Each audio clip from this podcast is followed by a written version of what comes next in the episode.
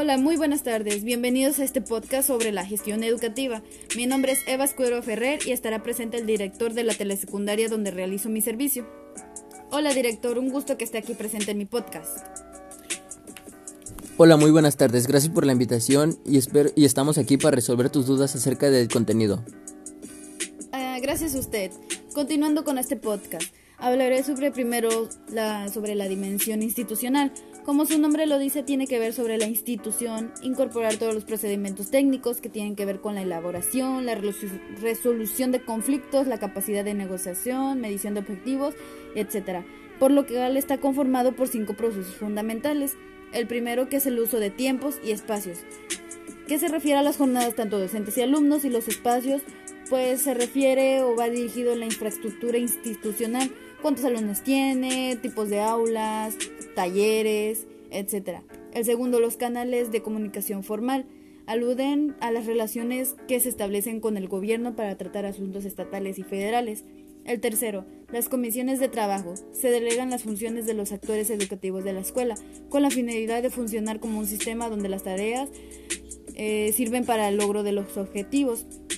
El cuarto, el manual de funciones y procedimientos, pues establece en papel y con la característica de, regular mediante una formalidad los lineamientos. Y por último, el organigrama y reglamento interno, que son partes fundamentales que en materia educativa se dan mediante una estructura dirigida al cumplimiento de los fines. Todo esto, señor director, ¿nos puede decir usted cómo funcionan estos procesos en su institución? Ok, sí, con mucho gusto. Desde mi punto de vista yo considero que para eso son los CT, que son unas reuniones que tengo con mi personal en los que en los cuales nos compartimos diferentes tipos de temas, como cuál podría ser como tipos de aprendizaje, contenidos, tareas, los logros que hemos tenido y entre otras cosas. También hablamos mucho de lo que vendría siendo nuestras aulas y también tenemos un aula especializada para discapacidad también contamos con lo que me diciendo espacios, espacios muy buenos y muchas áreas más. Y pues en base a esto yo creo que mi institución no anda tan mal, solo es un aspecto que de falta más seguridad y mandar a hacer las bardas porque es un pequeño detalle que algunas veces he tenido problemillas con unos alumnos, pero en mi es lo con ellos batallo más a diario pero con mi personal de maestros casi no. Por eso yo, pero eso ya es otro tema. Sí, es lo que he visto que a cada rato se estresa más por los maestros que con los alumnos. Pues me parece bien que a lo largo de ocho años siga siendo director y manteniendo conforme a la escuela y atender los asuntos. En otro tema hablaré sobre la dimensión pedagógica, Aquí pues tiene que ver sobre las acciones para orientar a la institución pedagógica como los saberes, el currículum, los procesos de enseñanza-aprendizaje, los métodos de evaluación y los fines de la educación. La primera es la orientación educativa y tutorial, que esto se refiere como lo dice, orientar a los estudiantes hacia trayectos formativos para su vida como personal.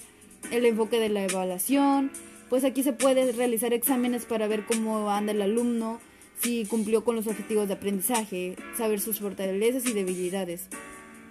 Eh, la tercera, que son los modelos educativos. Y por último, los planes y programas, que podríamos definir en este elemento como el documento formal por la institución para constituir la oferta educativa en diferentes aspectos externos, como comunidad, contexto geográfico, demográfico, etc. Retomando un poco también de se toma en cuenta todo lo que se ve en el CTE, unas estrategias de aprendizaje que se requieren los docentes para lograr los objetivos, para aplicar lo que se da a conocer de los modelos educativos. También aquí mi personal también está capacitado para entender cualquier situación. Mm, bueno, profesor, pues la verdad son muy buenas aportaciones que da usted. Y sí, desde que yo estudié ahí, he visto que cada docente está bien capacitado, capacitado en cuestión de los tiempos, en resolver problemas, las estrategias que utiliza para la enseñanza de aprendizaje. Como lo dijo usted, pues eso les ayuda en cada reuniones que hacen y el CT viene muy estructurado para pues que se sigan haciendo, logrando los objetivos. Y pues yo sé que con eso me va a ayudar a un futuro, porque hasta usted me invita a las reuniones y espero que lo ponga, que lo aplique cuando ya sea una licenciada en educación.